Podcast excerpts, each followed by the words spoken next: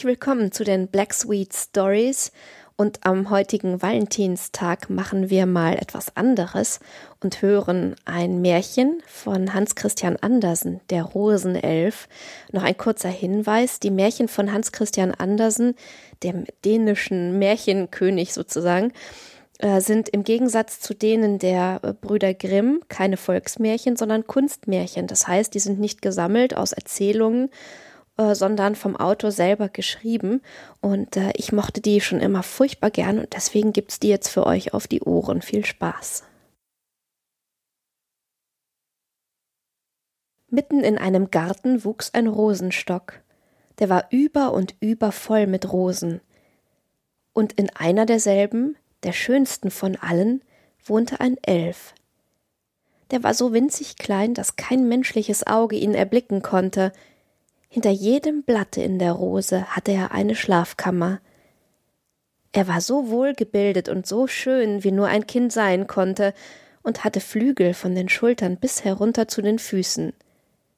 Oh, welcher Duft war in seinen Zimmern, und wie klar und schön waren die Wände. Es waren ja die blassroten Rosenblätter.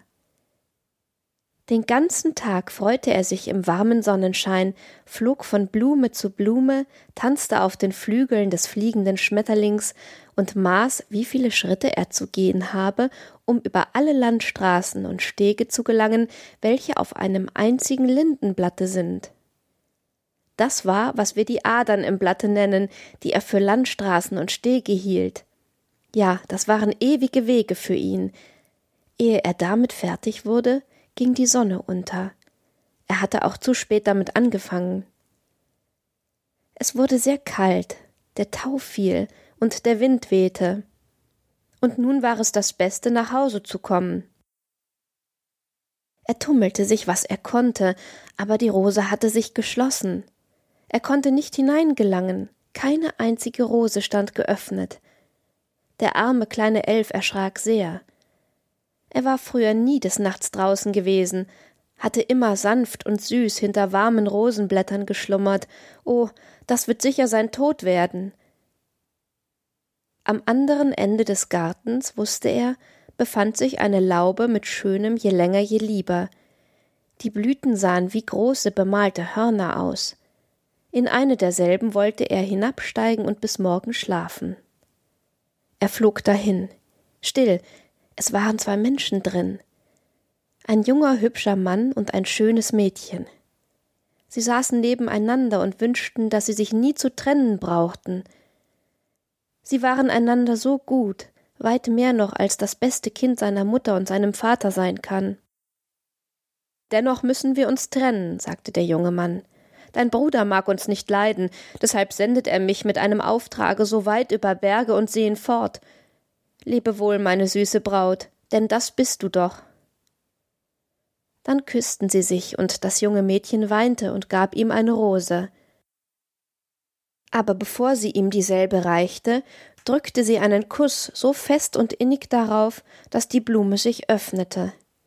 Da flog der kleine Elf in diese hinein und lehnte sein Haupt gegen die feinen duftenden Wände, hier konnte er gut hören, dass Lebewohl gesagt wurde, Lebewohl. Er fühlte, dass die Rose ihren Platz an des jungen Mannes Brust erhielt. Oh, wie schlug doch das Herz darin. Der kleine Elf konnte nicht einschlafen, so pochte es. Aber nicht lange ruhte die Rose auf der Brust ungestört. Der Mann nahm sie hervor, und während er einsam in dem dunklen Walde ging, küsste er die Blume, oh, so oft und so heftig, dass der kleine Elf fast erdrückt wurde. Er konnte durch das Blatt fühlen, wie die Lippen des Mannes brannten, und die Rose selbst hatte sich wie bei der stärksten Mittagssonne geöffnet. Da kam ein anderer Mann, finster und böse. Er war des hübschen Mädchens schlechter Bruder, der zog ein scharfes Messer hervor, und während jener die Rose küsste, stach der schlechte Mann ihn tot, schnitt ihm den Kopf ab und begrub Kopf und Körper in der weichen Erde unter dem Lindenbaume. Nun ist er vergessen und fort, dachte der schlechte Bruder, er kommt nie zurück.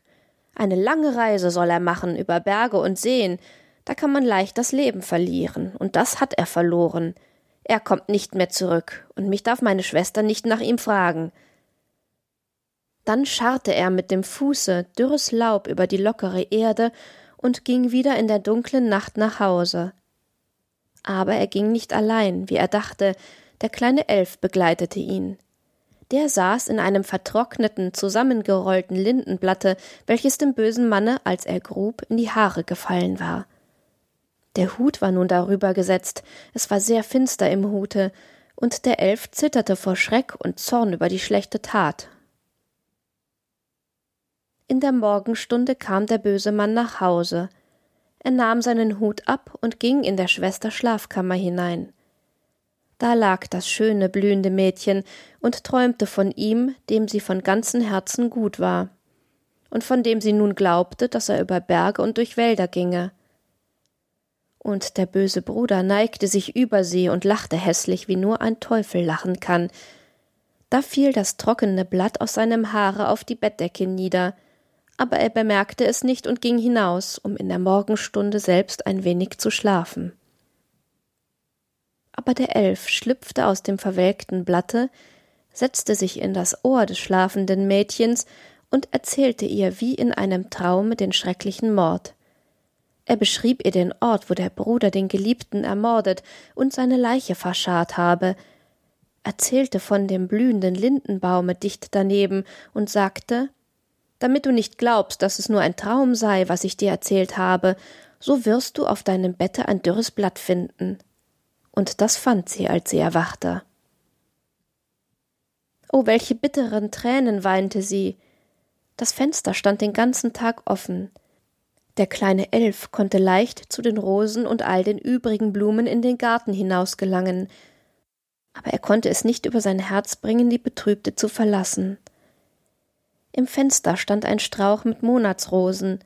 In eine der Blumen setzte er sich und betrachtete das arme Mädchen. Ihr Bruder kam oft in die Kammer hinein und schien, trotz seiner bösen Tat, immer heiter. Sie aber durfte kein Wort über ihren Herzenskummer sagen. Sobald es Nacht wurde, schlich sie sich aus dem Hause, ging im Walde nach der Stelle, wo der Lindenbaum stand, nahm die Blätter von der Erde und grub diese auf und fand ihn, der ermordet war, sogleich. O wie weinte sie und bat den lieben Gott, dass auch sie bald sterben möge. Gern hätte sie die Leiche mit sich nach Hause genommen, aber das konnte sie nicht. Da nahm sie das bleiche Haupt mit den geschlossenen Augen, küsste den kalten Mund und schüttelte die Erde aus seinem schönen Haare. Das will ich behalten, sagte sie, und als sie die Erde und Blätter auf den toten Körper gelegt hatte, nahm sie den Kopf und einen kleinen Zweig von dem Jasminstrauche, der im Walde blühte, wo er begraben war, mit sich nach Hause. Sobald sie in ihre Stube trat, holte sie sich den größten Blumentopf, der zu finden war. In diesen legte sie den toten Kopf, schüttelte Erde darauf und pflanzte dann den Jasminzweig in den Topf. Lebe wohl, lebe wohl, flüsterte der kleine Elf. Er konnte es nicht länger ertragen, all diesen Schmerz zu sehen, und flog deshalb hinaus zu seiner Rose im Garten. Aber die war abgeblüht, es hingen nur noch verbleichte Blätter an der grünen Hagebutte. Ach, wie bald ist es doch mit dem Schönen und Guten vorbei, seufzte der Elf. Zuletzt fand er wieder eine Rose, diese wurde sein Haus. Hinter ihren feinen und duftenden Blättern konnte er hausen und wohnen. Jeden Morgen flog er nach dem Fenster des armen Mädchens, sie stand immer bei dem Blumentopfe und weinte. Die bittern Tränen fielen auf den Jasminzweig, und mit jedem Tage, an welchem sie bleicher und bleicher wurde, stand der Zweig frischer und grüner da. Ein Schoß trieb nach dem anderen hervor, kleine weiße Knospen blühten auf, und die küsste sie aber der böse Bruder schalt die Schwester und fragte, ob sie närrisch geworden sei. Er konnte es nicht leiden und nicht begreifen, weshalb sie immer über dem Blumentopfe weine. Er wusste ja nicht, welche Augen da geschlossen und welche roten Lippen da zu Erde geworden waren. Und sie neigte ihr Haupt gegen den Blumentopf, und der kleine Elf von der Rose fand sie da schlummernd. Da setzte er sich in ihr Ohr, erzählte von dem Abende in der Laube, vom Duft der Rose und der Liebe der Elfen. Da träumte sie wunderbar süß, und während sie träumte, entschwand das Leben. Sie war eines stillen Todes verblichen, sie war bei ihm, den sie liebte, im Himmel. Und die Jasminblume öffnete ihre großen weißen Glocken, sie dufteten ganz eigentümlich süß, anders konnten sie nicht über die Tote weinen. Aber der böse Bruder betrachtete den schönen blühenden Strauß, nahm ihn als ein Erbgut zu sich und setzte ihn in seine Schlafstube, dicht an sein Bett, denn er war herrlich anzuschauen, und der Duft war gar süß und lieblich. Der kleine Rosenelf folgte mit, flog von Blume zu Blume, in jeder wohnte ja eine kleine Seele, und erzählte von dem ermordeten jungen Manne, dessen Haupt nun Erde unter der Erde war, erzählte von dem bösen Bruder und der armen Schwester.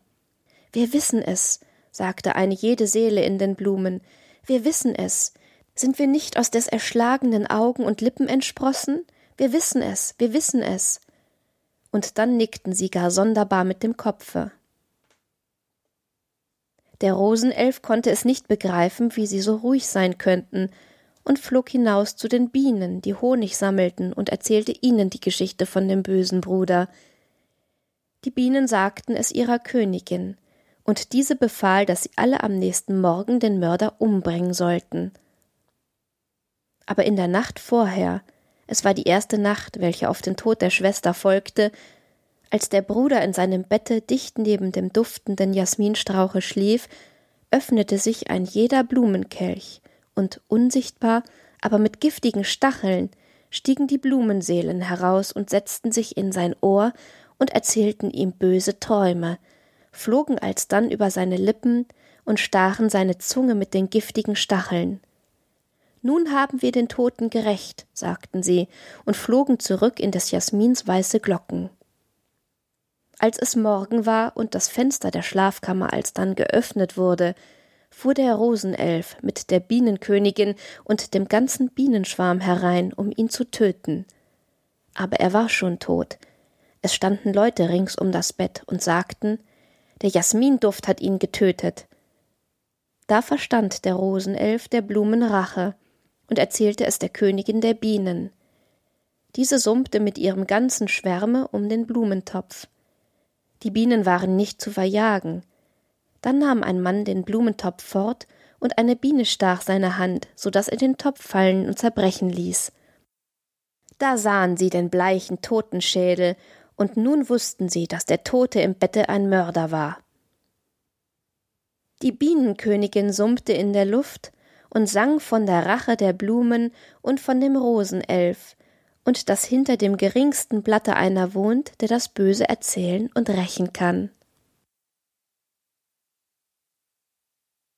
Und damit beschließen wir dieses Märchen von Hans Christian Andersen, der Rosenelf, und auch diese Folge der Black Sweet Stories. Ich hoffe, ihr habt einen schönen Tag. Ich hoffe, ihr habt eine wunderbare Zeit und seid auch beim nächsten Mal wieder mit dabei und sage Tschüss.